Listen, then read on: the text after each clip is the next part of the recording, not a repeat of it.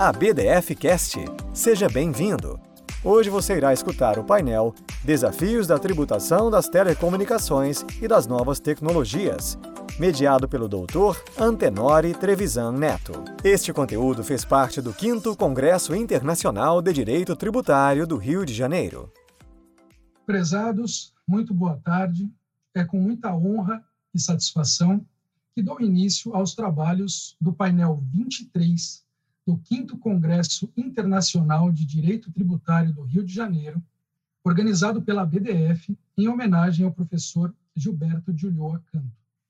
Inicialmente, gostaria de agradecer à BDF pelo convite para participar como chair desse painel e na pessoa do seu presidente, Dr. Gustavo Brigagão. Gostaria de agradecer também e endereçar os meus cumprimentos ao pessoal da organização do Congresso, especialmente a Daniele Brigagão, ao Roberto Duxtrada, Fernanda Parisi e a incansável Yandara Nakarate, que facilitaram bastante o nosso trabalho. O nosso painel tratará dos desafios da tributação das telecomunicações e das novas tecnologias.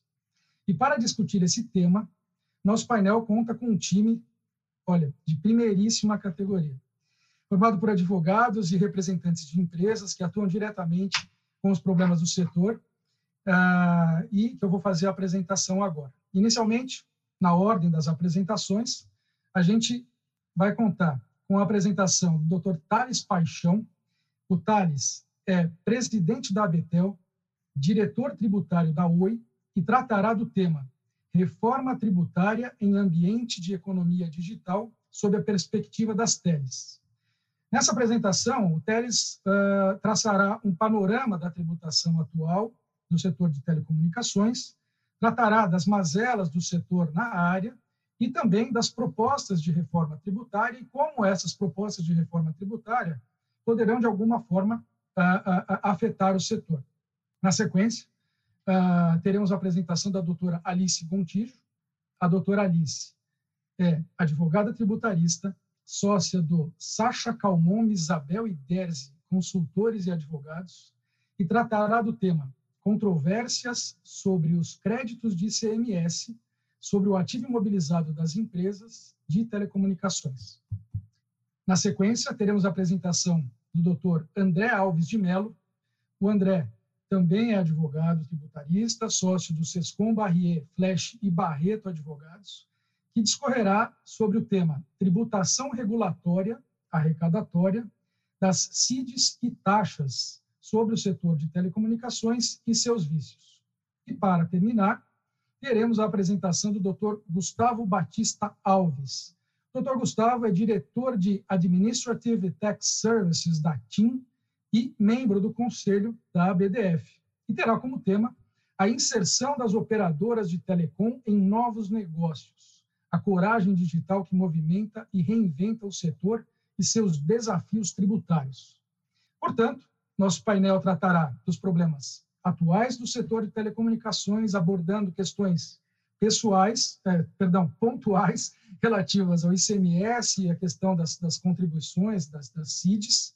Tratará de propostas de reforma tributária e negócios futuros que estão no forno e sendo desenvolvidos pelo setor de telecomunicações.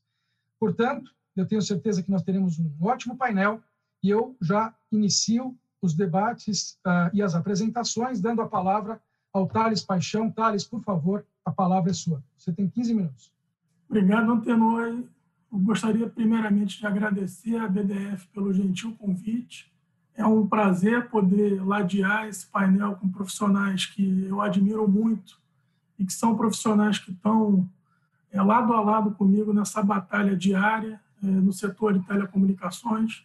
É, o tema que me foi proposto é a reforma tributária sob a perspectiva das teles. É, Para começar a falar do tema, acho que não, não há ponto melhor do que falar da, da situação tributária atual do setor. O setor de telecomunicações é um setor altamente tributado no Brasil. A tributação das telecomunicações no Brasil é uma tributação que, comparada com os países com maior número de acessos de telecomunicações, ela é a maior do mundo dentre todos esses países.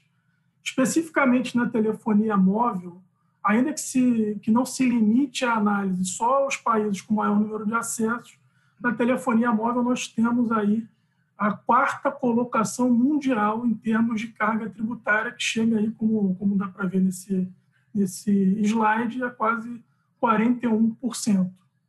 Na banda larga, o Brasil é campeão mundial, seja em qualquer ranking que se apresente.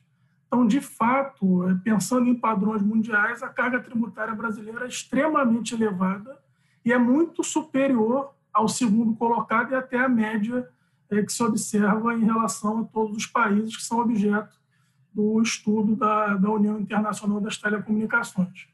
É, aqui a gente apresenta um pouquinho da, da origem dessa altíssima carga tributária, do lado esquerdo dá para perceber que, enfim, um dos grandes componentes dessa carga é o ICMS, que tem alíquotas nominais no Brasil que partem de 25% e chegam até 37%. Como o ICMS ele incide e integra também a própria base, a alíquota efetiva é muitíssimo superior do que essas alíquotas nominais. Você chega a alguns estados, como Rondônia, uma alíquota efetiva só do ICMS de quase 60%. Essa grande concentração da tributação estadual em telecomunicações é, dá para ser percebida também é, no, no gráfico que a gente apresenta à direita. Nos últimos 20 anos, dá para perceber uma escalada enorme na carga tributária do setor em relação à receita líquida, que parte de 31% da receita e hoje chega a incríveis 47%. É, isso, obviamente, é decorrência lógica da, da guerra fiscal entre os estados. É, muitos estados ofereceram incentivos para atrair a indústria e, para compensar essa perda de arrecadação, alguns setores passaram a ser mais onerados, especialmente aqueles que, pela natureza, estão relacionados ao mercado e à exploração do mercado consumidor local.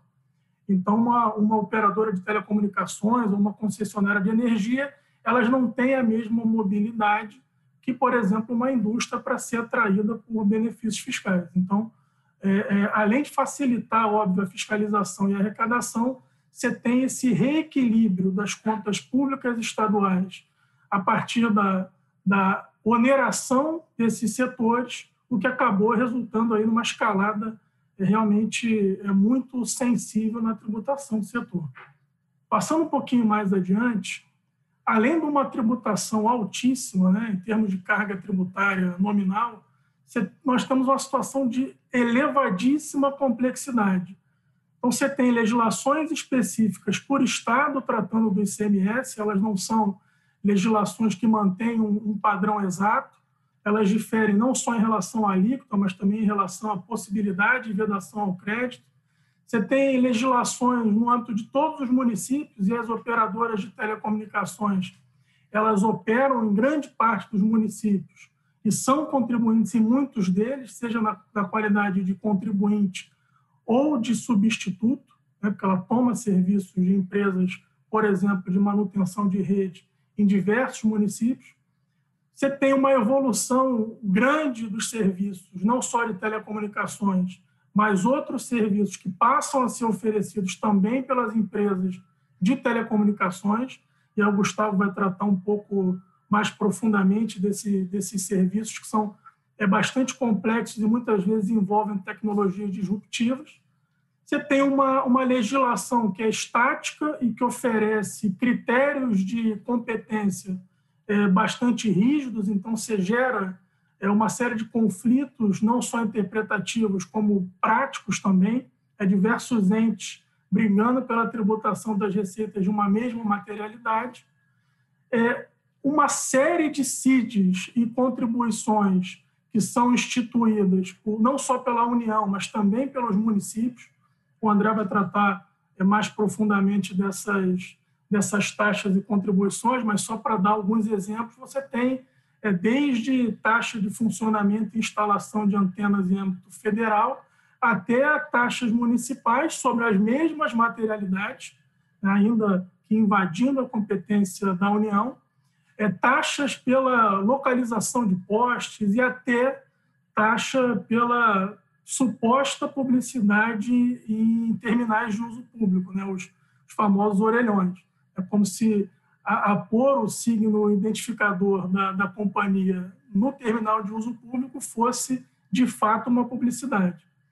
E o somatório de tudo isso não pode gerar nada mais do que um, um atraso imenso para o país. É importante notar que telecomunicações é um grande catalisador da economia e tudo aquilo que atrasa o setor de telecomunicações certamente é um fator de, de, de atraso também para o país. Passando um pouco mais adiante, essa figura representa bem é, um pouco de como eu me sinto quando um diretor de marketing ou de novos produtos chega com uma proposta de serviço inovador para oferecer para os nossos clientes. É uma tentativa ingrata de encaixar novas figuras nunca antes pensadas dentro de círculos e triângulos e figuras que são absolutamente estáticas na legislação. Então, aqui você tem um esforço grande de entender quem é que é o ente competente, qual é, por exemplo, ainda que você identifique, por exemplo, que o ente competente é o, é o município, para pegar esse exemplo, você ainda tem que classificar em qual item de serviço aquela materialidade se integra, ou, ou às vezes você tem que dividir um único serviço que é apresentado para o cliente como um serviço só em diversos serviços, para tentar encaixar aqui as pecinhas dentro das legislações específicas, o que é um desafio bastante ingrato. Isso, obviamente, gera um contencioso imenso para o setor. Né? O André vai falar um pouco, e a Alice também, desse contencioso, mas pegando aqui é, o contencioso das quatro principais operadoras do país, aqui representadas pela bandeira é, do país de origem dos respectivos grupos, até para evitar um, uma, uma contingência para a BDF em termos de utilização de marca alheia, é, você tem aí 104 bilhões de reais, isso informações extraídas das demonstrações financeiras dessas companhias, de contencioso só das quatro maiores operadoras do país, o que é um contencioso enorme. E esse contencioso é um contencioso gerado único e exclusivamente porque o Thales ou o Gustavo eles pretendem discutir todo qualquer tributo, mas, de fato, você tem é, é, discussões que já duram algumas décadas. Né? Você tem discussões em relação às taxas e contribuições é, em relação ao exaurimento e a razoável equivalência entre a taxa e o exercício de poder de polícia. São taxas e contribuições que unicamente arrecadam, mas o produto ele nunca é aplicado na finalidade que deu aso à instituição dessas taxas e contribuições. O André vai falar bem, aqui a gente tem uma distorção enorme no setor. Em relação ao ICMS, a gente discute tudo, né, praticamente. Temos, discute qual é a base de cálculo, quem é competente para tributar determinada materialidade, se é Estado, se é município. Você tem, é, é, inclusive, discussões em relação à alíquota. O ICMS, em sendo serviço essencial, poderia ser tributado a uma alíquota que chega a 37% no país, e parece que essa tributação é bastante representativa. Então, são, são realmente discussões que se, que se travam já há muitos anos, muitas com vitórias já reconhecidas pelo Judiciário, mas os estados e municípios e a União é, continuam autuando as entidades que não, não têm outra alternativa senão exercer o seu direito legítimo à, à defesa. Passando um pouco mais adiante, é, aqui é um pouco do resultado desse pandemônio. Você tem uma altíssima carga tributária, que, como eu mostrei, chega a mais de 40%, uma complexidade enorme, e essa complexidade, obviamente, ela gera custo para as, para as operadoras, é, essa complexidade gera uma litigiosidade grande, que também gera custo é, para as operadoras. Obviamente, isso se traduz em preço. Né? E, e, preço, ainda, ainda hoje, constitui um dos principais fatores de barreira para o acesso aos serviços de telecomunicações. Pegando essa pesquisa do IBGE que está aí na tela, 24% dos domicílios que não têm internet alegaram que o preço é o motivador para que é, não se tenha acesso a esse serviço de telecomunicações que a pandemia do Covid ela reafirmou como absolutamente essenciais. É, o IBGE divulgou também recentemente uma outra pesquisa interessante, não está aqui na tela, mas é, é de bastante fácil consulta, que é a pesquisa de orçamentos familiares. E nessa pesquisa fica escancarado que alguns setores que têm uma proteção maior e têm uma mídia maior em relação à necessidade de redução de carga, como, por exemplo, saúde e educação, elas impactam menos no orçamento das camadas mais baixas do que os serviços de telecomunicações. Portanto, reduzir carga tributária em telecomunicações é reduzir a regressividade da tributação no país também. Isso tudo gera uma conclusão de que uma reforma tributária é absolutamente oportuna e urgente para corrigir é, todos esses problemas que foram apontados. Mas é importante que não seja qualquer reforma tributária, não basta simplificar por simplificar. É, possível, é preciso atacar os problemas e dar uma solução a esses problemas. Aqui eh, a gente apresenta as principais propostas que estão sendo discutidas, a PEC 45 de iniciativa da Câmara, PEC 110 de iniciativa do Senado e o PL 3887 de iniciativa do governo federal. Ah, falando primeiramente da PEC 45, ela substitui cinco tributos, é, o ICMS, o ISS, PIS, COFINS e IPI, extingue todos os benefícios fiscais e propõe uma alíquota uniforme é, em relação a todo tipo de materialidade. E aqui é bastante importante deixar claro que quando se estabelece uma alíquota única para todas as materialidades, você tem, obviamente, uma distribuição da carga tributária de forma mais justa entre todos os setores. Você elimina benefícios e reequilibra as alíquotas dos setores com tributação mais alta em relação àqueles que têm tributação mais favorecida aqui no país. Ela permite o crédito amplo, mas não trata do problema que a gente apontou, e o André vai falar um pouco mais à frente, da, do problema das CIDs e taxas. Então, portanto, é, é, essa, essa PEC, assim como a PEC 110, elas não estabelecem uma solução para essa proliferação de CIDs e taxas meramente arrecadatórias, e essa solução ela está bem, tá bem colocada nessas emendas que a gente cita aqui. A emenda 87, a PEC 45, e as emendas 18 e 19, a PEC 110. Falando da PEC 110, é, ela elimina nove tributos, né, além dos cinco eliminados pelo, pela PEC 45, ela elimina também a CID Combustíveis, o PASEP, o Salário Educação e o IOF.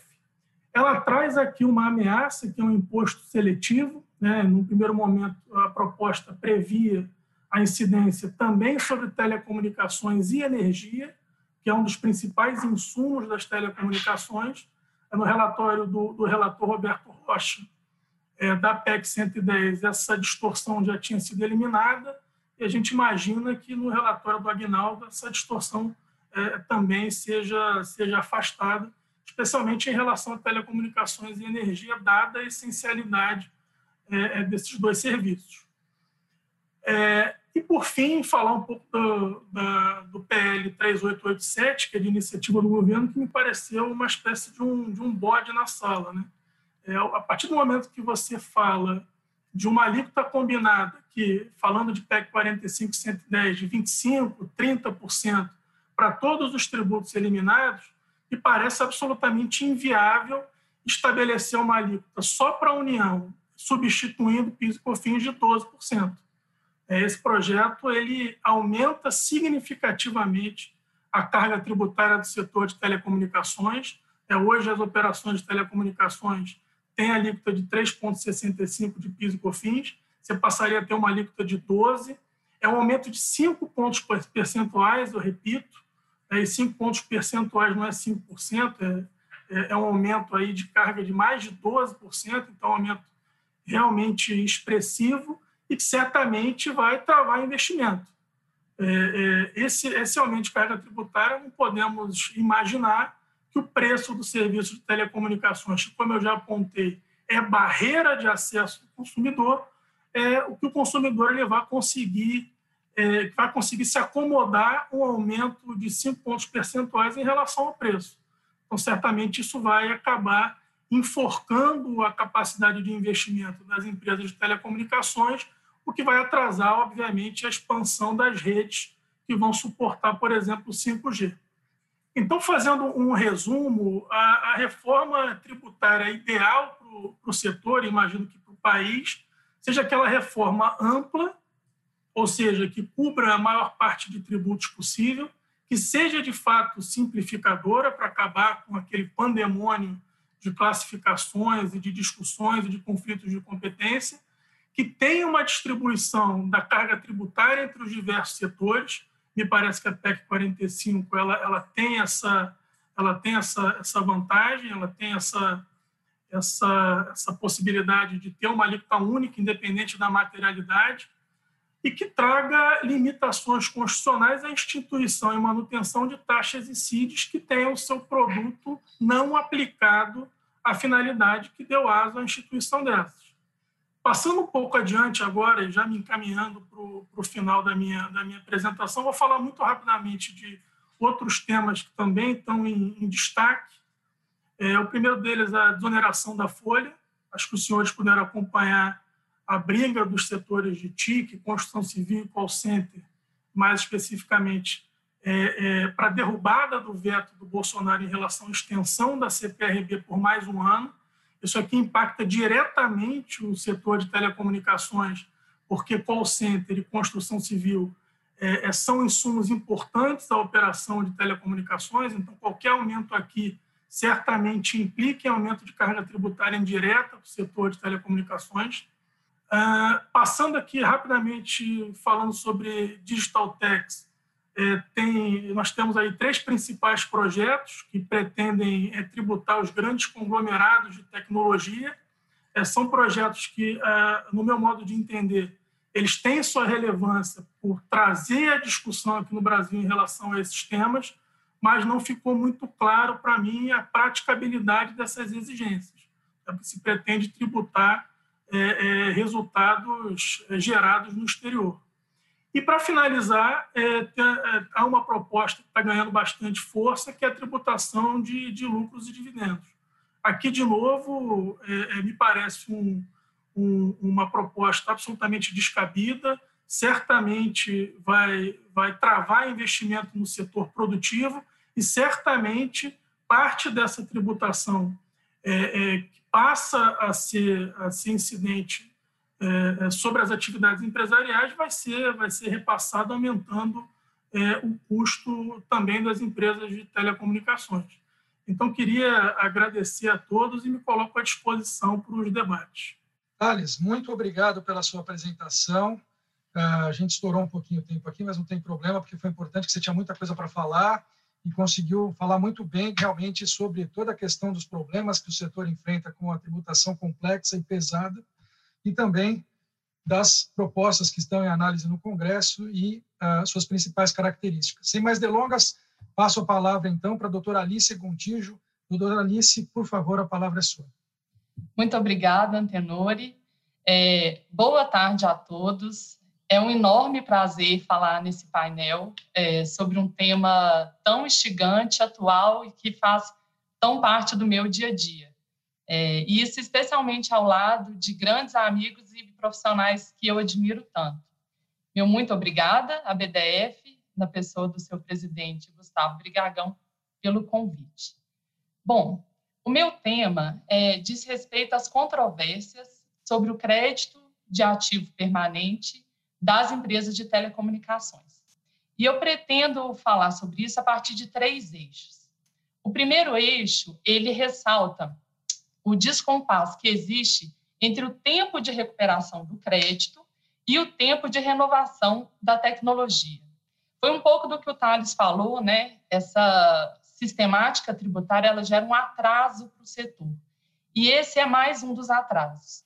É, nesse sentido, eu vou explicar que, na minha opinião, a opção legislativa ela desestimula o investimento no setor.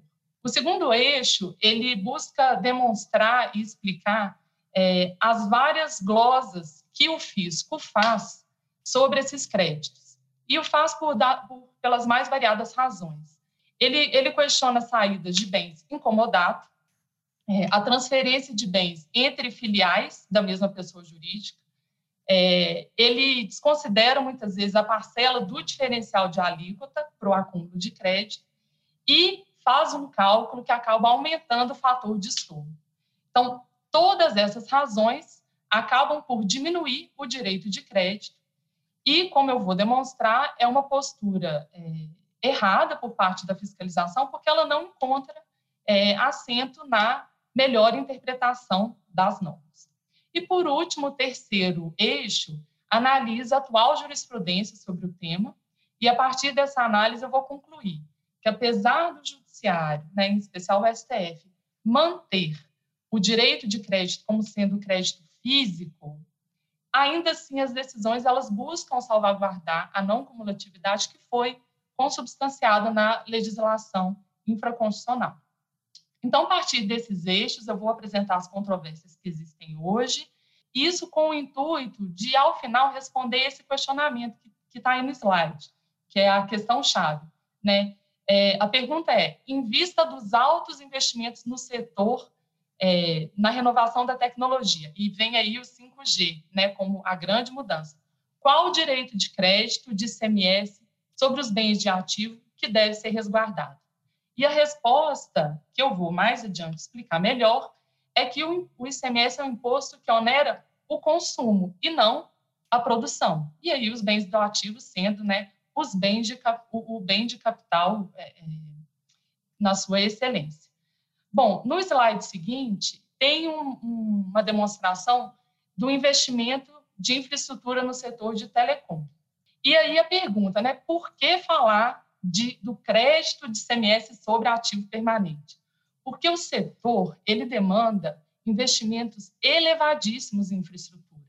E isso de maneira recorrente, porque a inovação tecnológica é uma realidade e ela é muito rápida no setor. Então, para você ter uma ideia, no último ano foram investidos 33 bilhões em infraestrutura, o que corresponde a quase 3% do FBCF, que é o índice de formação bruta de capital fixo, que mede a capacidade de produção da economia. E aí, se nós considerarmos, então, esses 33 bilhões do, do último ano, o que, que isso gera de crédito, né? Isso gera aproximadamente 8 bilhões e 250 milhões de crédito é, é, so, sobre esse valor, né? Os 25% sobre esse valor para cada um dos quatro anos seguintes. Então, não é pouca coisa e qualquer discussão sobre essa conta importa e muito. Por isso, uma reforma tributária, ela tem que olhar também a não cumulatividade do imposto e a forma como ela tem sido tratada. É, um outro dado interessante é que desde as privatizações, o setor investiu mais de um trilhão de reais em infraestrutura. Em nível mundial, o Brasil se comparado com Estados Unidos, União Europeia e até mesmo a China, ele só não investiu mais em relação ao seu PIB do que a Índia. Né? Os dados são de 2011, mas isso demonstra que no setor onde o investimento é recorrente, é, o investimento no Brasil tem sido muito alto pelas empresas. E agora vem o 5G. Né? O que, que isso significa?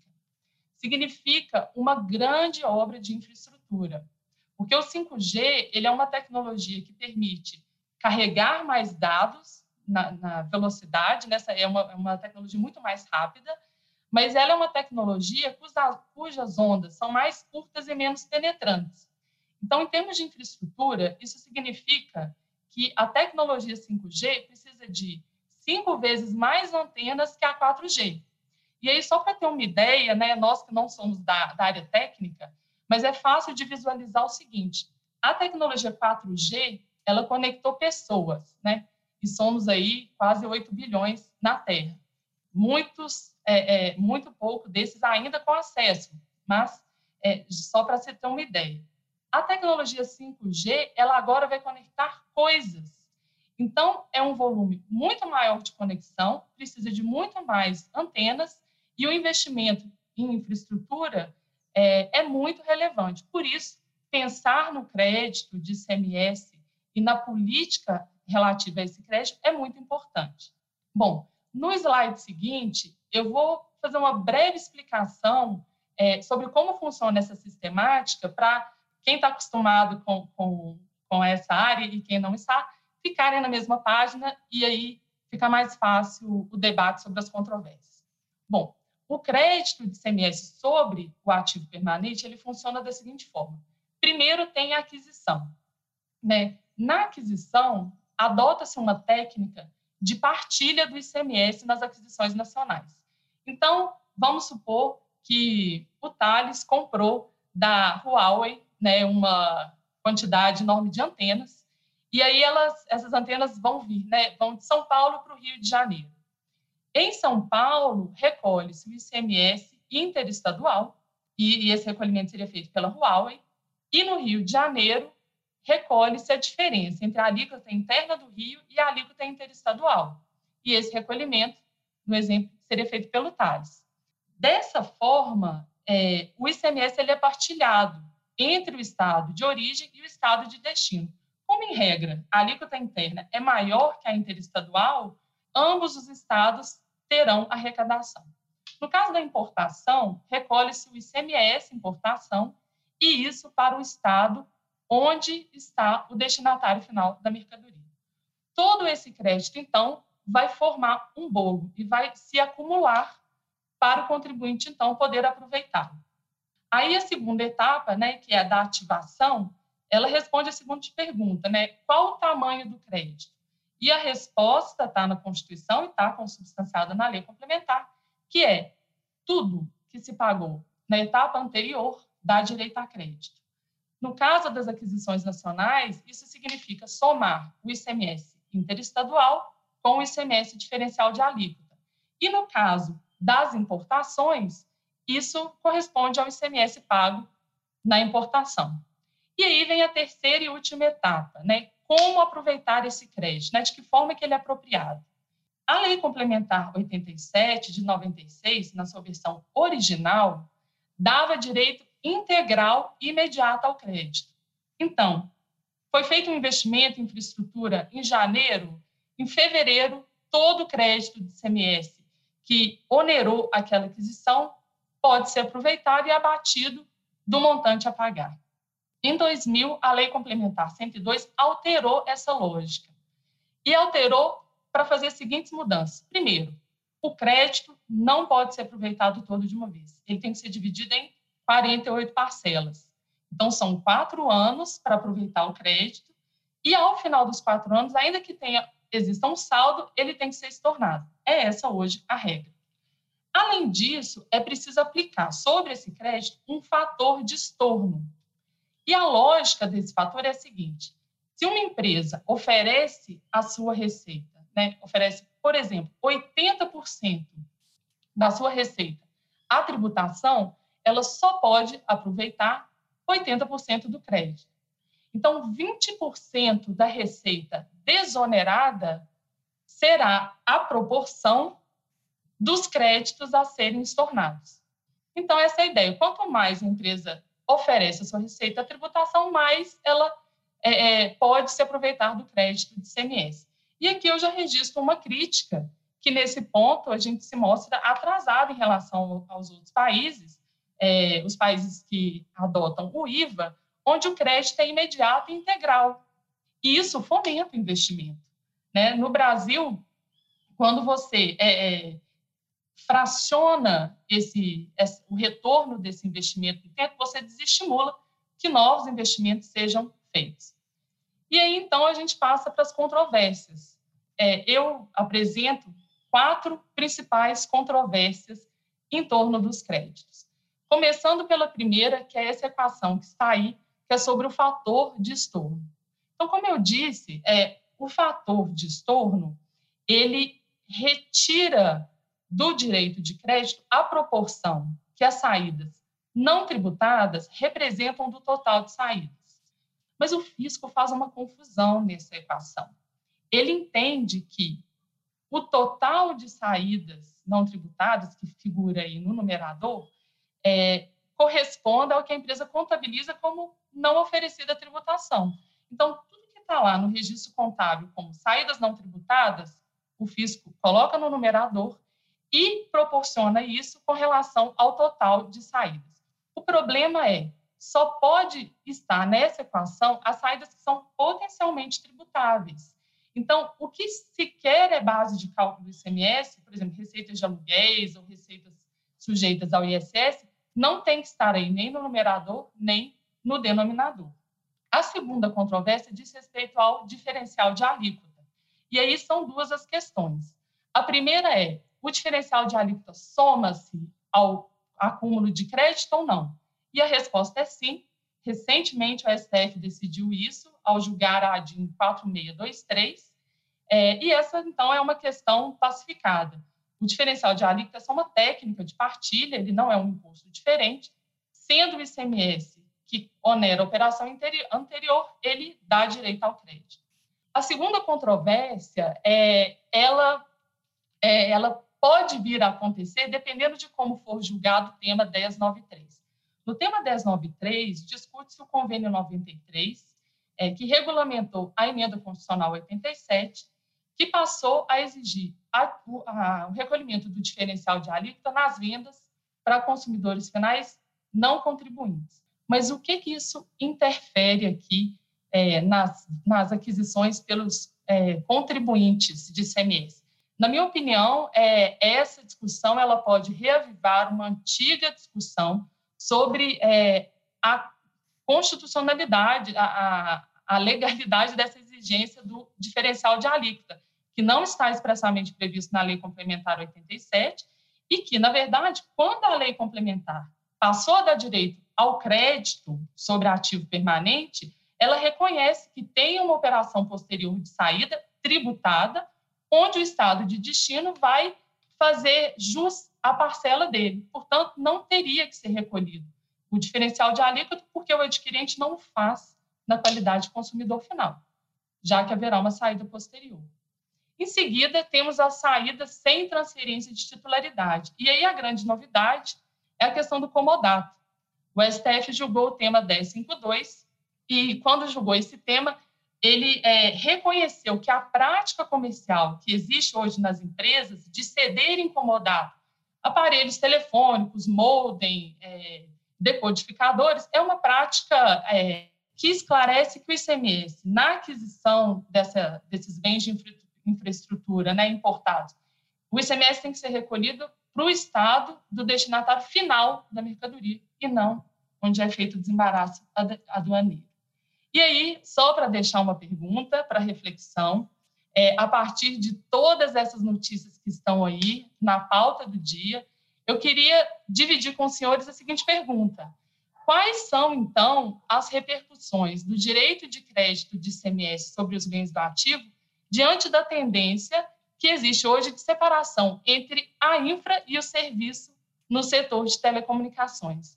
Bom, é isso que eu tinha para dizer. Muito obrigada e eu estou à disposição para o debate e para os esclarecimentos. Muito obrigado, doutora Alice. Muito boa a sua apresentação, tocando num tema super importante que é, eu acho que muitas vezes algumas pessoas que são apenas usuários do, dos serviços de telecom não se dão conta que é essa questão uh, que as empresas têm que enfrentar com a movimentação de ativos. Né? Apesar de uma operadora de telecomunicações ter como core business a prestação de um serviço de telecomunicações, o fato é que para que ela possa prestar o serviço, muitas vezes ela precisa adquirir ativos e transferir esses ativos para todos os estados onde ela atua, né? seja questão de infraestrutura de antena, seja questão de como você colocou, né, a questão dos, receivers ou, decoders, enfim, uh, para a casa dos usuários, e, e, e, e, aí as empresas têm que se enfrentar, com, têm que se deparar com todas essas complexidades, e a legislação impõe os ICMS diferente para 27 estados, estados que não reconhecem crédito, realmente é muito preocupante, e isso preocupa ainda mais quando a gente pensa realmente nos serviços de 5G e de internet das coisas que vem por aí. Bom, uh, sem mais delongas, então, passar a palavra para o doutor André Mello. André, por favor, a palavra é sua. Obrigado, Antenori. É, fazendo aqui os nossos agradecimentos é, iniciais, além de agradecer a, a, própria pessoa do Antenori pelo brilhante trabalho na organização desse painel, e, os meus colegas que, que compõem aqui esse painel e são é, não poderíamos ter, estar composto por pessoas melhores, tanto da indústria quanto da advocacia, representada pela doutora Alice, com toda a especialidade que ela tem do tema, tratamento da matéria. E aí dizer que, para mim, é um desafio bem grande estar aqui com vocês, sempre aprendendo, aprendendo junto com o Thales, com o Gustavo, com o Tenor e com a Alice, e outros mais colegas com, dentro desse âmbito da, da telecomunicações. Um destaque especial no colega Fernando Raposo, que, sobre o tema que eu não tenho a pretensão de exaurir, fez uma dissertação muito bacana em tese de mestrado e já, é, com certeza, terá novos artigos, novas matérias sobre o tema. É, agradecer, obviamente, a, a organização do Congresso, é um prazer enorme fazer parte desse congresso mais uma vez, em especial com a temática de reforma tributária e a homenagem ao professor Gilberto Julio Acanto.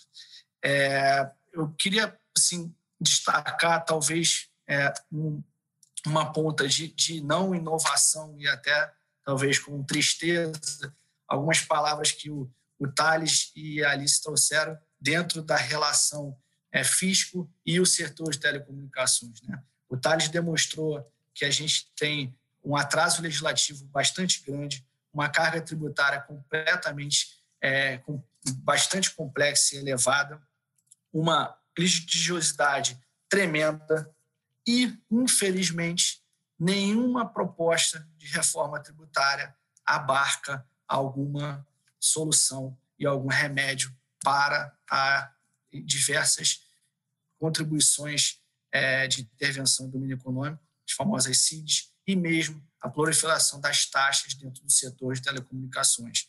Ou seja, a gente não evolui, infelizmente, nesse particular, é, onde um setor, como a Alice destacou muito bem, que no Brasil tem altos investimentos, maiores investimentos, e a sensação que se dá que todo o esforço que o Thales faz, que o Gustavo faz, que a Alice certamente auxilia é, no dia a dia para fazer, montar aquele quebra-cabeça daquela figura bem representada pelo Thales, de inovações de produtos, a sensação que a gente vai ter uma nova taxa ou talvez uma alteração legislativa numa antiga taxa para abarcar esse novo produto e aí continuar com a tributação talvez exagerada nesse setor. Né?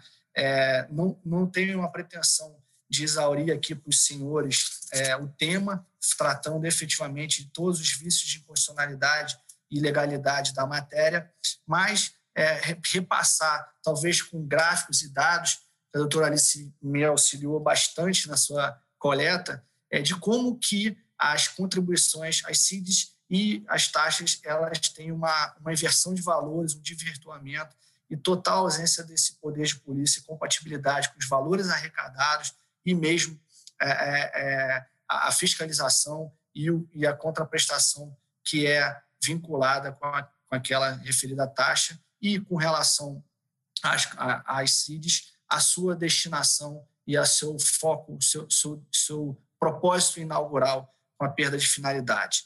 Então, é, assim, é, vou, não estou acompanhando muito aqui a apresentação, eu peço depois aqui para o Lucas ir lá para o determinado é, slide, mas é, assim, é inegável que o setor de telecom, por ser uma atividade bastante regulada, ele seja é, alvo, né, como diversos outros setores, das CIDs e das próprias taxas. Mas o que a gente, que a crítica maior que eu faço é que praticamente todo e qualquer produto e serviço do setor tem uma interferência de uma CID ou uma taxa.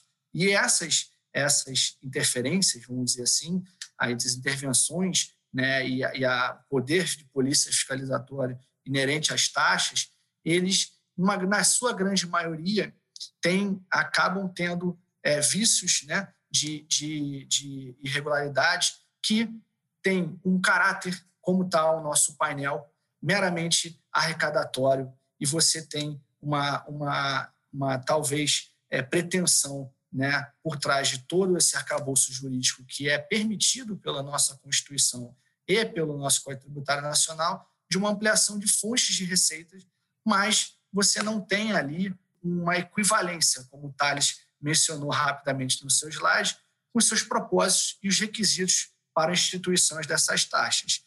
Isso acaba que, muitas das vezes, a sensação no setor é que é, houve a pretensão, por vias transversas, de ter instituições novos impostos, né? de ter uma cobrança maior é, sobre o setor, sobre os novos produtos, as renovações da licença, sem ter uma adequada é, análise finalística e mesmo legal, legislativa. Como o Thales mencionou, e é uma preocupação, o atraso legislativo nesse particular é algo que preocupa bastante, porque há investimento no setor, há desenvolvimento de novos produtos, por outro lado, continua-se com uma legislação antiga que não se atualiza e um produto arrecadatório muito significativo. Então, quando a gente olha, é, como já antecipado pelo Tales, a, a, o arcabouço jurídico das, das contribuições, né, das CIDs e das próprias taxas, na sua grande totalidade, se não a totalidade, verifica-se vícios e irregularidades e, um, e uma finalidade arrecadatória bastante constante. Né? E, do, por outro lado, a contrapartida governamental para que esse cenário é, se tenha um, um, um ponto final e diminua a litigiosidade é praticamente nenhuma. A gente vai ver ao longo dessa apresentação uma morosidade no legislativo em alterar essas legislações, como é o exemplo do FUST, onde um projeto de lei de, de, é, tramitou nas câmaras, nas nossas câmaras, e agora, somente após 13 anos de tramitação no Senado, teve a sua aprovação. Mas uma aprovação não para extinção do FUST, né? mas sim a atualização da sua finalidade, para prever inovações, para não ter a, a, a, finalidade de universalização, mas para agora se adequar ao momento atual da tecnologia. Quero dizer, continua a incidência dessa, é, dessa contribuição de forma meramente arrecadatória. Então, é, num panorama geral, a gente vê que você tem talvez uma tentativa de tributar e é, de, demasiadamente o setor sem querer abrir mão, cada um, cada qual na sua competência, da sua arrecadação. Mas a contraprestação, a referibilidade e a equivalência do serviço é, é uma tônica comum a esse setor e essas taxas e contribuições.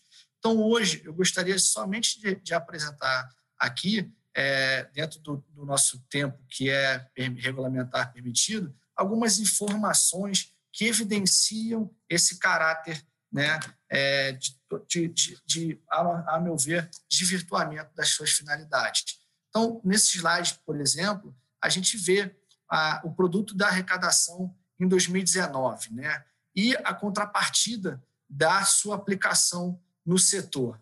Então, toda essa gama de fundos, né, de, de contribuições atrelados aos fundos, e representa ali um acúmulo é, bilionário, né, como foi mencionado pelo Tati. Por outro lado, a aplicação efetiva e a aderência efetiva ao setor ela é, é significativamente menor, né, o que já causa espécie. E o que causa espécie é que, na reforma tributária, e efetivamente na, um propósito né, de você ter um ambiente na relação contribuinte-fisco é, saudável, melhor do diálogo, você não ter uma proposta efetiva setorial para mitigar esse, esse cenário atual é algo que realmente a gente não poderia é, conviver e como o Thales muito bem destacou, é, é, nos preocupa ao setor, porque você não adianta solucionar uma parte quando um grande, um grande parcela do peso da tributação no setor tá, está em contribuições é, CIDs e taxas, taxas essas eu que algumas que evidenciam talvez essa discrepância e essa, essa ilegalidade, toda uma juridicidade maior, mas que também é, são vivenciadas no dia a dia por pretensões municipais e mesmo estaduais de ter ali, de alguma forma, de alguma parcela a arrecadar em cima do setor de telecomunicações. Começando aqui pelo FUSH, de forma bem rápida, como eu, como eu comentei, assim, o FUSH ele tem, teve um propósito inicial né, de, de, de propagar, difundir, integralizar, tornar universal a, a, a, a telecomunicações. Né? A questão é que hoje, além de, como vamos olhar no, no, nos slides posteriores, você ter uma total é, falta de efetividade na aplicação dos recursos arrecadados, você não tem, de fato, uma, um alinhamento completo da finalidade é, inicialmente definida para o FUSH, da universalização, com a sua, a sua, é, é, a sua realidade na atual na tele, no, no serviço de telecomunicações. Hoje, falar em universalização com base no que, que se transformou o serviço de telecomunicações é algo completamente ultrapassado. Então, por aí, você já tem uma perda de finalidade e uma destinação certamente diversa do seu fim e um vício de inconstitucionalidade nesse particular. Não à toa, o PL 172, que foi aprovado essa semana no Senado, ele tratou de, de forma bem clara de trazer aí a, a nova finalidade, né? ter um, um, alinhamento da sua finalidade do FUS daqui em diante, que está atrelado a diminuir as desigualdades regionais dos serviços de telecomunicação, a expansão dos serviços de telecomunicação e mesmo as próprias inovações tecnológicas. O Thales trouxe um pouco no seu final ali as suas inovações e certamente, já um spoiler, o Gustavo vai tratar pelo título que os senhores já, já têm acesso, de, do futuro das telecomunicações. Então, certamente, é, o FUST, na sua nova versão, se alinha ao que o, o Gustavo vai falar e a necessidade de se perpetuar. Então, aqui nos gráficos seguintes, ainda sobre o FUSH, né, você, você consegue ver totalmente a, a, a, falta de harmonia de destinação, porque há uma arrecadação elevadíssima e tudo praticamente fica numa conta de reserva de contingência e não efetivamente utilizado. Então, é claro, são dados oficiais dos próprios órgãos regulatórios, da própria Anatel, da própria Lei de, de, de Diretrizes Orçamentárias, onde você evidencia a total perda de finalidade dessa contribuição, sem hoje nenhuma luz no fim do túnel de finalidade. Pelo contrário, é, atualizou-se o propósito para perpetuar a cobrança do FUS. Mais adiante, a gente olha lá já no Fistel, a gente vê um pouco o outro lado, não de contribuições, e talvez aqui mais grave, né, que são as taxas. Porque quando você pensa em taxa, você né, remonta o poder de polícia, a fiscalização. E certamente essas duas taxas que foram é, instituídas para telecomunicações, elas não têm um exercício de poder de fiscalização né, de polícia pela, pelo órgão regulatório, pela Anatel. Você pode emitiria dentro do poder de polícia um consentimento. Há só um consentimento pela agência regulatória. Né? Agora, esse consentimento, da forma em que é instituído, ele está de longe é, é, denotando o poder e a contraprestação de serviço. Né? Então, você acaba tendo uma taxa extremamente gravosa que a sua base de cálculo, quando você pensa em estações, né, em, em licenças, né, a partir da emissão de certificado de licenças, renovações de certificados, você tem um alargamento da base tamanho que não tem condições, é, ainda que humanas e técnicas, de exercer esse poder de polícia. Então, esse consentimento ele acaba sendo um único requisito e muito pobre para manter a exigência dessas taxas. Quando olhamos para a telefonia móvel, isso fica pior no cenário, porque você vê a, a, a incidência das alunos das taxas, tanto a de instalação quanto a de fiscalização, vinculadas ao número do SIM card, do chip. E aí, com o número que os senhores imaginam que temos no SIM card, certamente essa conta aritmética denota um valor bilionário de arrecadação desse, para esse fundo, mediante essas duas taxas. E é óbvio que você com isso, e versus a contraprestação que é dada para o setor, denota um poder arrecadatório, ou seja, tem aí um caráter até confiscatório, talvez uma pretensão de ter um imposto adicional sem a devida observância legal e violação ao artigo 154 da Constituição. Então, você, haveria dentro do poder é, legislativo e até mesmo pela Anatel regulatório, é, seria de bom tom ter uma solução, porque o produto superávit do Fistel é algo que impressiona e, e, e não há nenhuma medida estanque. As, as telecomunicações, as, as, empresas do setor continuam recolhendo ao Fistel pelas sistemáticas antigas, desde a sua existência no início do marco regulatório. Então, há sempre um superávit nesse fundo. Então, por que não estancar e parar de pagá-lo até que o seu produto arrecadatório seja exaurido e seja feito, já que trata-se de uma taxa e de uma relação é, contraprestacional, que a gente não vê na sua, na sua essência. Então, esse slide ele relata aí a relação de despesas né, do produto de arrecadação do Fistel em bilhões e o produto de é,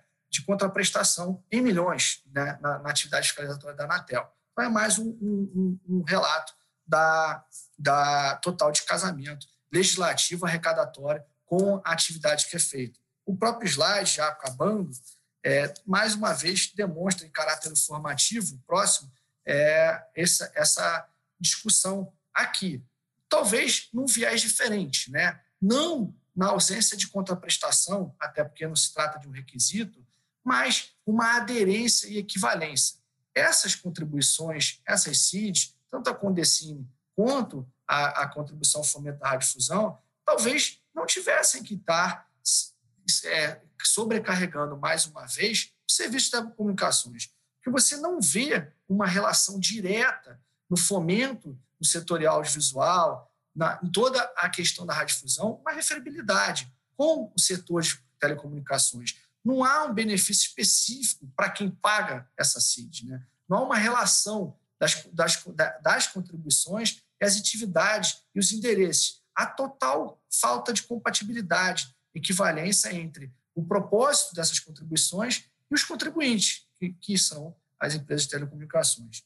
Então, pessoal, a ideia hoje, como eu expus no início, foi trazer em números e evidenciar alguns dos problemas de irregularidade do setor para, dentro desse nosso contexto de reforma tributária, que todos nós queremos evoluir, demonstrar, como já bem antecipado pelo Thales, que se não resolvermos as taxas e as contribuições diversas que existem sobre o setor, o setor continua com graves problemas de tributação não à toa, os índices e os valores de tributação setoriais relatados pelo Tales são os maiores e mais elevados do mundo.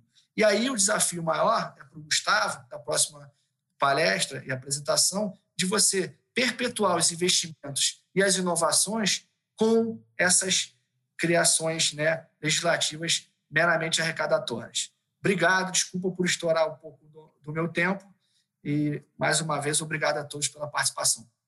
Muito obrigado, André. Parabéns pela sua apresentação.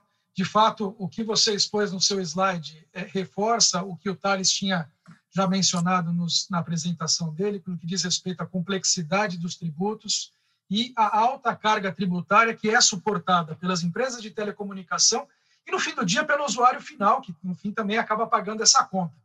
Então, é, realmente é, é, é um problema o governo, ao longo dos anos, ter instituído novos tributos com o nome de contribuições e taxas do setor de telecom, muitas vezes que são pagas para não beneficiar o próprio setor. Elas não são investidas na universalização do sistema, etc., e às vezes vão financiar a enfim, é, outros setores que não necessariamente de telecomunicações. Mas ah, eu gostaria de deixar a palavra com vocês sobre esses pontos, ah, e eu gostaria de passar a palavra agora, então, ao doutor Gustavo Batista Alves. Gustavo, por favor, a palavra é sua.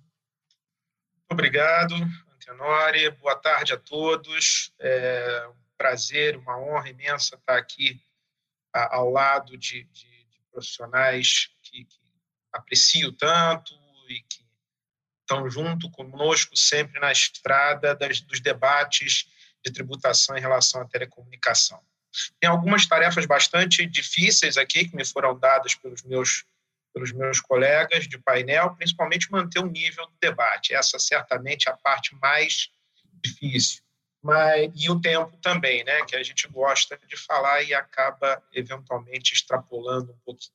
Mas eu vou tentar ver um pouquinho aqui do nosso futuro que na verdade já é muito do presente, principalmente é, equilibrar tudo isso que vimos, todas essas dificuldades que vimos, todas as questões que vimos, com aquilo que a gente é, é, precisa ajustar e precisa pedir o apoio de todo mundo que está em torno do setor de telecomunicação para ajustar, para que a gente possa ter um cenário adequado.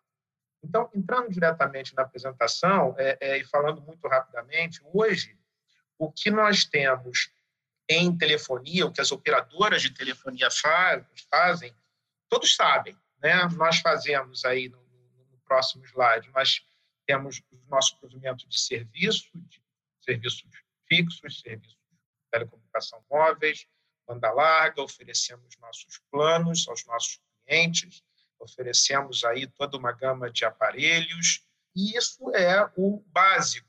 Só que isso já está muito no, muito no passado. O que podemos fazer de novo? Né? O que nós podemos prover de novo? E acho que esse é um ponto fundamental. O que nós podemos fazer, o que nós podemos prover, não é, e acho que esse é o primeiro ponto de conscientização muito importante, não é aquilo que nós efetivamente somente queremos fazer. O que nós queremos, o que nós necessitamos fazer, o que nós temos que fazer, é aquilo que o nosso cliente nos demanda. Esse é o ponto de conscientização fundamental, principalmente quando a gente fala de fisco. Muito do que se faz, para não dizer tudo do que se faz, é vertido para a experiência do cliente. Sem o cliente, a gente não vive. Sem o cliente, a gente não sobrevive, na verdade. Então, hoje, o que se desenha não são estratégias de planejamento tributário para reduzir é, é, é, a incidência sobre os nossos serviços. O que se desenha é aquilo que o cliente efetivamente precisa. Não tem um objetivo de elisão ou de evasão fiscal. Aqui a gente coloca três exemplos do que são novos negócios com o setor de, de telecomunicações. Negócios esses que são é, é, uma visão de futuro, mas um futuro já não muito longínquo. Na verdade, muito aqui já é hoje algo que nós estamos é, é, vivenciando. Então, vou dar três exemplos aqui muito rapidamente com relação a, a três novas, vamos dizer, frentes de negócio que se combinam, que se adaptam, que se integram ao processo, ao ser, à prestação de serviço de telecomunicação. E começo pelo mobile advertising, onde, no fundo, no fundo, o que nós estamos falando é aproveitar vis-à-vis -vis o alcance que nós temos pela quantidade que nós temos de smartphones ativos, e aí, como falamos nós, falando do setor como um todo, explorar essa, essa, esse alcance que temos para poder, numa nova frente de negócio de advertising, produzir é, é, receitas para as empresas. Mas não só produzir receitas, produzir funcionalidades, produzir é, é, é serviços aos clientes que são efetivamente úteis aos mesmos. Então, no próximo slide, a gente vai ver que é, é, hoje, quando nós falamos de advertising, uma, um ponto que também é sempre importante, mais, mais um, por favor, slide, o ponto que é, é, é, sempre importante ressaltar que quando falamos de mobile advertising, temos que sempre é, é, é falar sobre LGPD. Não podemos deixar de dizer que a palavra-chave quando falamos de advertising é consentimento. Então, vamos partir dessa premissa como um fator básico que tudo é, é que está sendo estudado, e assim o é, é feito com total consentimento e adequação às regras de proteção de dados. A questão toda é, seja aqui o que vamos falar de mobile advertising, sejam os outros itens que vamos tangenciar também, realmente tangenciar, porque o tempo é, é pouco, é, a gente sempre tem a discussão é, que, que é efetiva natureza daquilo que está sendo prestado. Não é porque determinado serviço, determinada atividade é prestada por uma empresa de telecom, nós estamos falando de serviço de telecomunicação. Por quê? Porque hoje é, é, é, o serviço em si ele é uma parte daquilo que o cliente quer, tá? uma parte daquilo que o cliente precisa e uma parte daquilo que nós podemos prover. Então, só, só seguindo adiante, a gente tem a infindável discussão sobre qual é a adequada incidência sobre o mobile advertising. A gente está falando de algo que se acopla ao serviço de telecomunicação e por ele é englobado, também se tornando serviço de telecomunicação, como é a visão da maioria dos fiscos, ou de algo que é distinto, que é segregável, que é possível diferenciar, e aí tem uma tributação é, específica, no caso aí também falando na grande, em grande, macro visão do campo do ISS e não do campo do ICMS. É lógico que as diferenças aqui de taxas são brutais. Quando a gente fala entre um e outro, nós temos business cases que, ao ser avaliados, eles variam em mais de 20% no total. Margem essa que é, é, aprova ou desaprova qualquer tipo de avaliação de negócio, como Thales ressaltou sempre, né? sempre pensando na ideia de, de investimentos. Uma outra vertente que hoje é uma, é uma realidade já do setor de telecomunicação é a, a inserção do nosso setor em serviços financeiros. Falamos aqui, aqui trago como exemplo a questão dos meios de pagamento e das carteiras digitais, as wallets, as famosas wallets. É um assunto que está mais do que em voga no momento. É, é, impossível ligar a TV durante um dia e não escutar falar de PIX, não escutar falar de modalidades de pagamento diferentes. Isso não seria feito de outra forma que não através da, do, do, de, um, de um conjunto com uma prestação de um serviço de, de telecomunicação. É fato que é, é, essa prestação, essa, essa união, essa parceria que, que as empresas de telecomunicação é, estão é, realizando com instituições financeiras, ela é extremamente frutífera.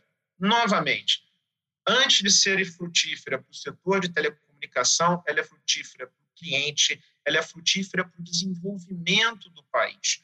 A gente está falando, por exemplo, quando a gente habilita é, é, modalidades de pagamento, quando habilita é, meios de pagamento adequadas, a gente inclui numa série de processos, numa série de alternativas, é, pessoas, uma parte da população nossa que é absolutamente desbancarizada. Pegamos um case aqui, e trago esse case aqui da, da do Quênia, de uma empresa do Quênia, é, é, que já se alastra por mais de oito países e que provê é, soluções de pagamento através de, de, de, conjunto com o serviço de telecomunicações para uma população de um continente que, em algumas localidades, chegava a ser quase 80% desbancarizada. Na verdade, quando falamos de meios de pagamento, o mundo perfeito é colocar a livre iniciativa do cliente de usar os créditos que eles tenham com as empresas de telecomunicação. Usar de uma forma absolutamente livre. E evitar com isso uma, uma série de, de, de, de, problemas que eles possam ter e, e dar a liberdade para o cliente para fazer esse acesso. Então, aqui, pegando os exemplos que vão seguir no slide, por que, que a gente não pode usar a recarga do serviço de telecomunicação para comprar um pouco na praia, para pedir o seu transporte de aplicativo, para pagar uma assinatura ou para fazer qualquer outro tipo de pagamento. Por, qual é a grande dificuldade hoje? O Thales não vai me deixar mentir, porque ele sente essa dificuldade na prática, e os nossos outros amigos nos ajudam a nos defender disso. É, é, hoje, a grande dificuldade é convencer o fisco que aquilo que entra para recarga e que não é utilizado como serviço de telecom e que é dado a outros fins, deve ser absolutamente apartado da tributação desse serviço. É algo que, é, é, racionalmente, logicamente, é muito fácil de mas o fisco não, não consegue entender essa dinâmica, essa aproximação do fisco para a realidade daquilo que nós temos hoje, como possibilidade, novamente, e o foco sempre tem que ser a experiência do cliente, para a funcionalidade do que um appliance, do que um aparelho celular que cliente tem nas mãos, é esse tem que ser o foco. Esse é o nosso foco. Esse é o foco de qualquer uma das empresas de, de telecomunicação hoje. É prover essa experiência. Não é fazer edição fiscal, não é fazer muito menos qualquer tipo de evasão fiscal. É prover experiência, é prover é, facilidades aos nossos. O próximo item que a gente fala e que já foi, já foi muito festejado aí pela doutora Alice, muito, muito pertinentemente por todos, é o 5G. O 5G, é, é, eu ouso falar que ele talvez seja o expoente da chamada quarta revolução, né? a quarta revolução industrial, que está cada vez mais acelerada. Começa lá em 1750, cada etapa dessa revolução tem algo em torno de 100 anos, até culminar em 1950, com o início da terceira, da terceira revolução, onde começa todo o avanço tecnológico mais aprofundado, os avanços em outras áreas, é, é, como, genética, por exemplo, e que agora, 70 anos depois, eu ouso falar que é, é, estamos próximos da quarta revolução, porque o 5G ele vai capacitar, ele vai possibilitar a realização uma série de negócios e de atividades que é, até então não eram possíveis. Para isso, precisa investimento. Para isso, precisa ter a conscientização de que é, é, o que trazemos quando buscamos o 5G para o Brasil, algo que já é uma realidade muito bem assentada em, em vários países desenvolvidos, a gente não está buscando única exclusivamente mais uma fonte de receita a gente está buscando uma fonte de desenvolvimento para o país. A gente está buscando uma necessidade, uma, uma ferramenta de sustentação de desenvolvimento que é fundamental para essa nova quarta revolução. É impossível não pensar é, é, em tudo aquilo que a gente antigamente via nos desenhos animados que projetavam o futuro e, com, e que começamos a ver hoje. É impossível não pensar nisso sem o 5G. É impossível não pensar no carro autoguiado sem o 5G, né? numa hipótese que esse carro tenha um problema de latência qualquer e ele para no meio da estrada porque não está tá efetivamente funcionando a conexão como deveria. Ou que nós estejamos no meio de uma operação, de uma cirurgia, é, e que no meio dessa cirurgia a gente tenha um interrompimento do serviço de comunicação. Isso é possível hoje acontecer, mas a gente precisa dessa segurança. E precisa dessa segurança para desenvolver coisas que hoje a gente não consegue desenvolver sem que o setor esteja preparado, sem que a sociedade esteja preparada.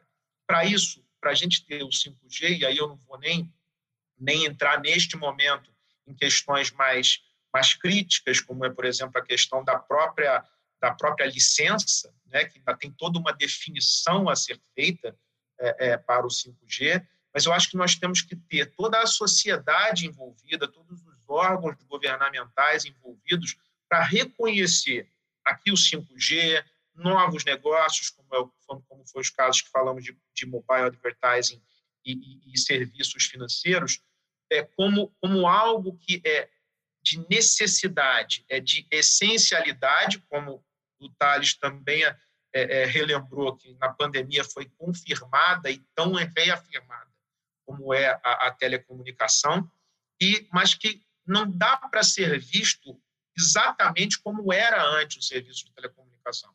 O Thales trouxe também a, a figura daquele, daquele menino tentando colocar o brinquedinho num shape é, é, específico, mas realmente, hoje, as formas que temos são formas diferentes, são formas evoluídas. E nós precisamos dessa evolução. Não dá para aguardar uma, uma avaliação de, de, uma, de uma incidência tributária levar 15 anos, levar 20 anos. Não dá para aguardar um PL, como o, o meu amigo André ressaltou, ser aprovado depois de 13 anos. Isso não faz sentido. Discussões essas que, que já existem hoje, é, dessa, dessa ambiguidade, dessa, dessa, dessa necessidade de expansão de, de, de, ofertas híbridas, a velha discussão entre é, é, serviços de telecomunicação e serviços de valor agregado, é, a, a, se faz com o, as, a, as ferramentas, as soluções de, de Internet of Things, tudo isso tem que ser parte de uma agenda imediata, tem que ser parte de uma agenda célere toda a sociedade. E temos que ter a união da, da área privada com a área governamental para que a gente tenha soluções rápidas e não percamos este momento de desenvolvimento mundial que é fundamental. Algumas boas notícias, apesar de serem 13 anos, nós já tivemos aí o, o, a aprovação, pelo menos né, praticamente total, ainda falta, ainda falta a última sanção do PL 172, também tivemos aí a, a aprovação do PL 6549. Eu acho que isso tudo, aliado pelo menos aquilo que nós temos escutado, como o Plano Nacional de, de IoT, que veio no decreto de 2019, nos traz uma esperança muito grande. Uma esperança que é, é, esse futuro ele vai ser livre, ele vai ser disponível, sem amarras legislativas, sem amarras arrecadatórias e, principalmente, pensando naquele que deve ser o principal intuito, o principal objetivo dessa nova junção de novos negócios com o setor de telecom, que é o desenvolvimento de nossa sociedade, o desenvolvimento tecnológico nosso país e é, é, a adequação de tudo isso é, é, perante a segurança que a gente precisa passar para os acionistas e para os investidores das nossas empresas, para que essas discussões não se resolvam daqui a eventuais 10, 15 ou 20 anos e sem qualquer certeza de que será tomada uma, uma adequada definição sobre o assunto. Então, é, é, para finalizar, eu trago aqui as palavras do, do nosso presidente, que fala e que trouxe o termo da coragem digital. Essa coragem digital, ela começa nas empresas, ela é absorvida pela sociedade e ela tem que ser muito bem acolhida pelos nossos entes públicos. Obrigado. Muito obrigado, Gustavo. Parabéns pela sua apresentação. Realmente tem muita coisa a ser digerida com relação a essas a, a novas tecnologias que, na verdade, como você falou no início, já fazem parte do nosso presente. Quer dizer, a gente já precisa já estar tá preparado para enfrentar essas realidades e começar a tratar disso para ontem. Bom, uh, eu gostaria agora eh, de fazer a pergunta da enquete. Temos uma enquete para o público aqui. A pergunta é a seguinte: Você acredita que, na hipótese de aprovação de uma reforma tributária, nós teremos uma redução de carga tributária sobre o setor de telecomunicações no Brasil? Pergunta sim ou não.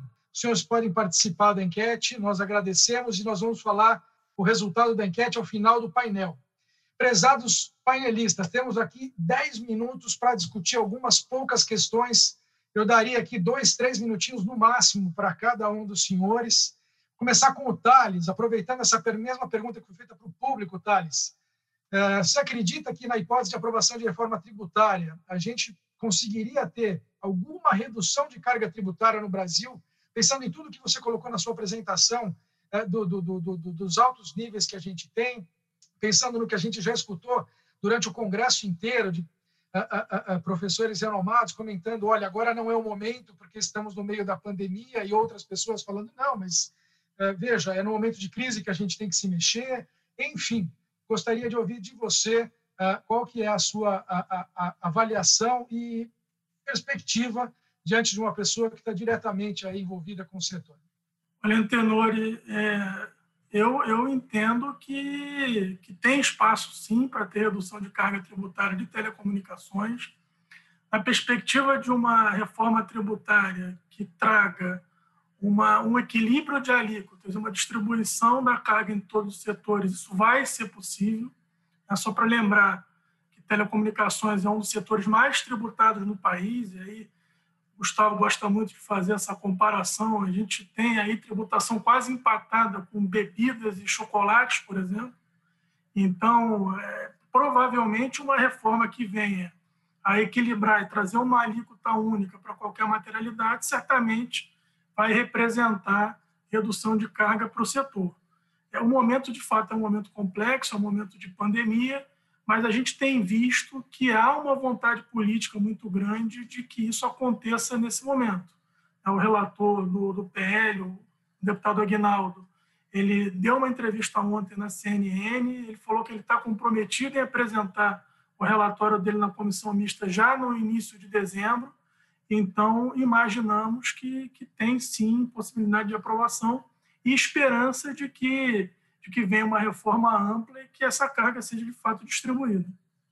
Maravilha. ah, eu também procuro ser otimista, que Deus nos ouça, que a gente consiga realmente ter redução de carga e simplificação da legislação que afeta o setor. Oxalá a gente consiga. Gostaria de fazer uma pergunta para a doutora Alice também, a doutora Alice que falou da questão de crédito de CMS uh, sobre ativo imobilizado. As perguntas aqui, doutora Alice, elas são as seguintes. É, a senhora comentou do julgamento recente lá do STF sobre a questão do comodato. Então, se a senhora puder objetivamente comentar com a gente aqui, tentar fazer um resumo. Como fica, então, as saídas em comodato realizadas pelas empresas de telecomunicação e essa questão de crédito de CMS sobre ativo imobilizado e transferência de ativo imobilizado. O que, que a gente pode a, a, a, acreditar como sendo, vamos dizer, uma, uma, postura segura a ser tomada diante dos julgamentos? Bom, obrigada pela pergunta. É uma pergunta é, muito pertinente. Eu vou fazer um gancho com o que o Thales falou. É, um projeto de reforma, ele tem também é, que que resguardar o amplo direito de crédito.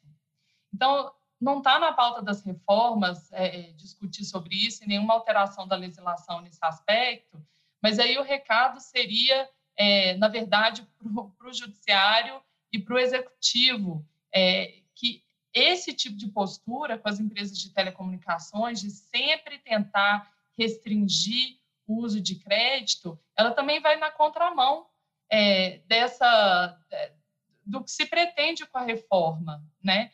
Que é simplificar a tributação, é submeter esse setor essencial para qualquer desenvolvimento a uma carga tributária justa e carga tributária não é só a alíquota nominal, né? É o resultado do que você tem que pagar e do que você pode se acreditar. Então, nessa perspectiva, é, de direito de crédito e de não cumulatividade, a decisão da STF no tema 1052 sobre comodato tem que ser celebrada, porque ela, é, ela é, reverencia uma, uma prática muito comum nas empresas de telecomunicações, uma das várias práticas comerciais que muitas vezes são confundidas pelo fisco.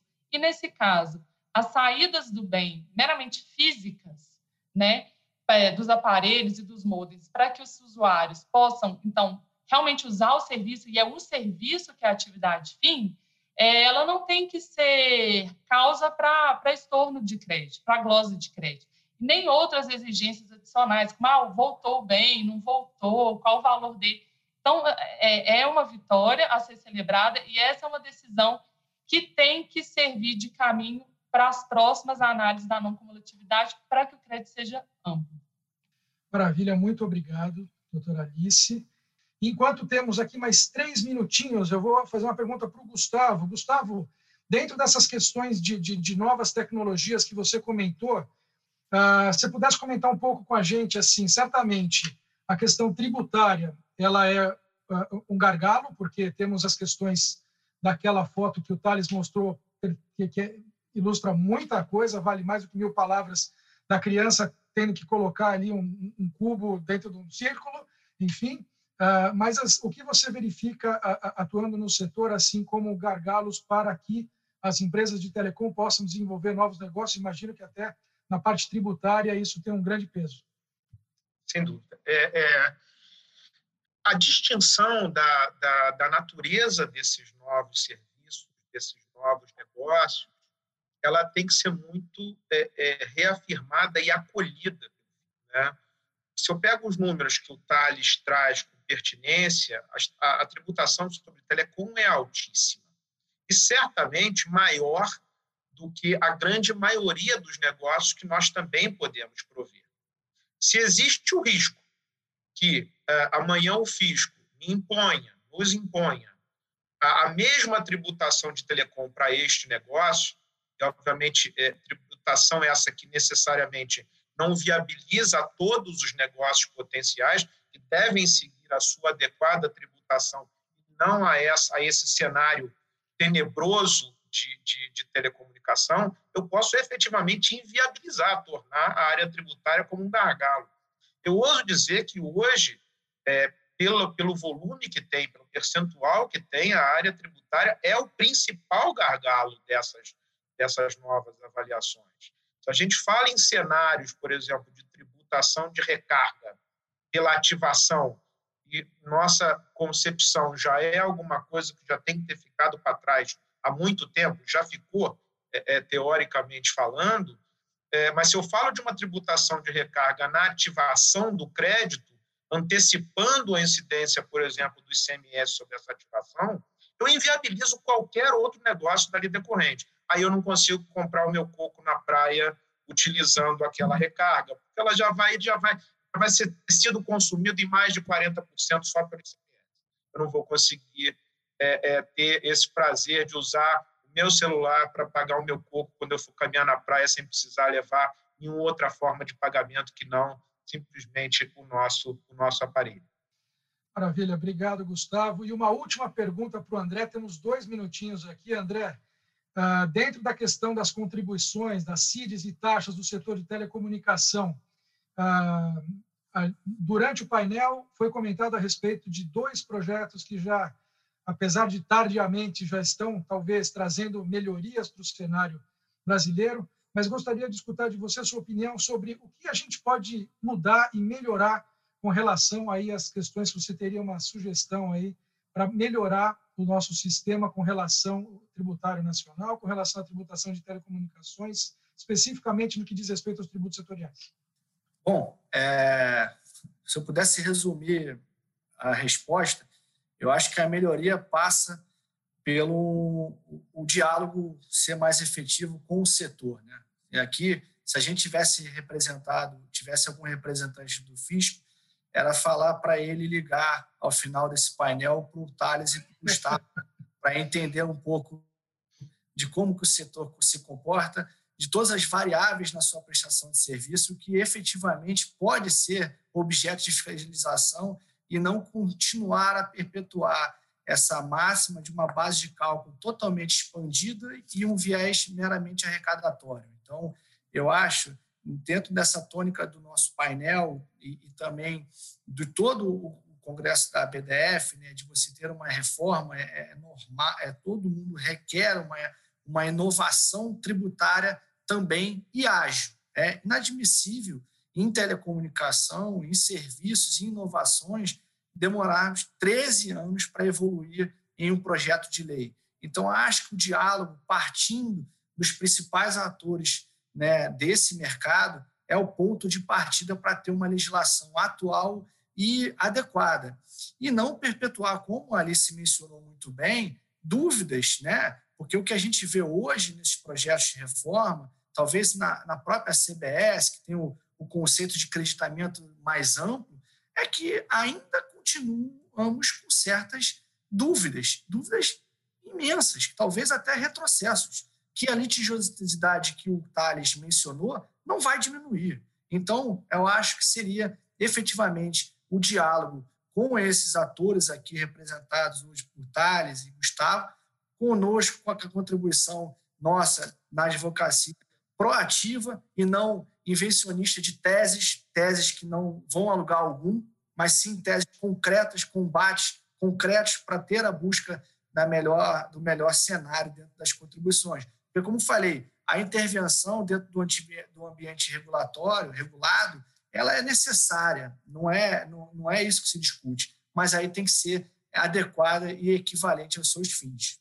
Muito obrigado, muito obrigado, André. Obrigado pela sua contribuição. Eu queria, por fim, só apresentar, por favor, se pudessem a colocar o resultado da nossa enquete, ah, se as pessoas estão acreditando que pode haver redução de carga tributária com a reforma tributária, a grande maioria do nosso público espectador confia que, infelizmente, não. Não haverá a, a redução de carga tributária na hipótese de uma aprovação da reforma. Ah, de novo, ah, temos que ser realista, talvez eu entendo os céticos, mas também temos que ser otimistas e ver se a gente consegue mudar esse quadro. Gente, eu agradeço muito a todos, aos palestrantes que fizeram parte desse painel, doutor Tales, doutor Alice, doutor André, doutor Gustavo, parabéns e obrigado pelas suas contribuições. Agradeço mais uma vez à BDF pela organização desse excelente congresso, mais um, e uh, encerro o nosso painel desejando uma boa tarde a todos. Muito obrigado e até mais. Você ouviu um conteúdo produzido pela ABDF. Siga a ABDF nas mídias sociais e conheça todas as iniciativas e novidades da comunidade jurídico-tributária.